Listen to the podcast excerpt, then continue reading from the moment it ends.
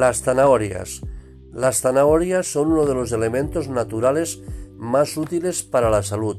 En forma de zumo es tolerada y apreciada incluso por las personas no acostumbradas a comer verduras y hortalizas crudas.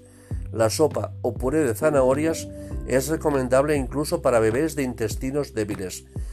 Puede ser un remedio de gran efectividad para la diarrea, ya que son muy beneficiosas para los intestinos.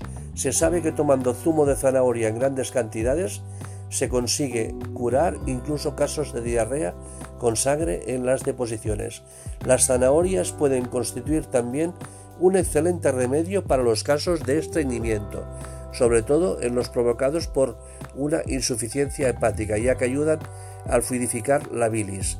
Aumenta por tanto la importancia de las zanahorias como fuente de vitamina K, ya que esta vitamina solo se muestra activa cuando el aparato digestivo hay bilis suficiente.